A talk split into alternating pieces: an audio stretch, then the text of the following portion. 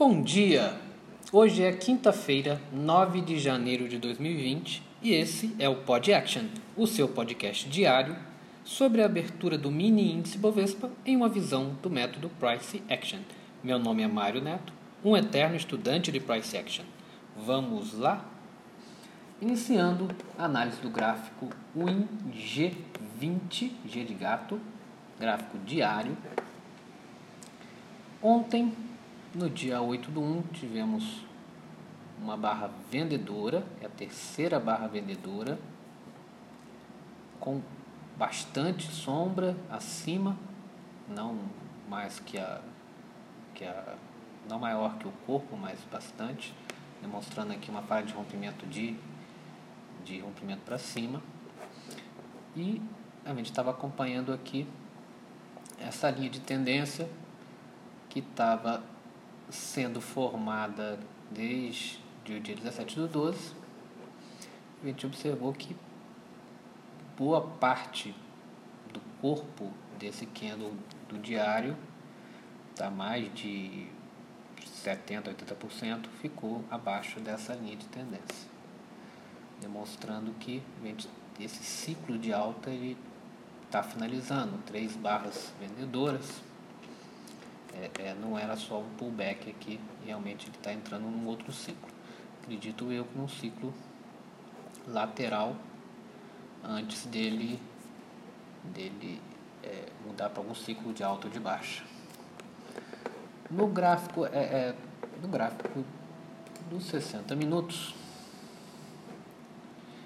no gráfico de 60 minutos, a gente viu aqui que teve no dia 8 um big down, uma barra compradora muito forte, e depois outro big down, e depois finalizando aqui no 116, 615 mais ou menos, fechamento. Então, um movimento big down, big up, e um outro big down, então um movimento lateral totalmente. Aqui também a gente pode ver que esse swing do dia 7 do 1 no 116,640 foi, teve duas tentativas de rompimento para baixo e falharam essas duas tentativas, mantendo o movimento dentro desse range. No 30 minutos, é, gente pode ver aqui, a gente pode já visualizar aqui desde lá do dia 6 de janeiro uma linha de suporte, uma linha de tendência de baixa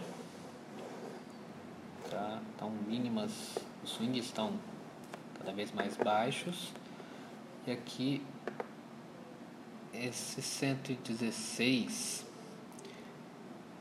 mais ou menos 350 que foi a mínima no dia 7 tá é, como eu falei teve duas falhas de rompimento abaixo e está demonstrando que esse preço aqui, o próximo dele, vai ser o mínimo da, da, dessa lateralidade. Que esteja num ciclo lateral, mesmo com mínimas mais baixas, um broad channel de baixo, mas bem lateral. No 15 minutos, no 15 minutos, é, que a gente pode observar aqui, que essa queda que teve lá no dia 8 pela manhã, teve ontem, praticamente deixou um gapzinho que ele quase que foi fechado totalmente na subida da da tarde. Foi o big, big down, o big up quase que fechou o gap todo de baixa. E essa subida da tarde também deixou um gap de alta, também foi quase fechado. Tá então, é, é,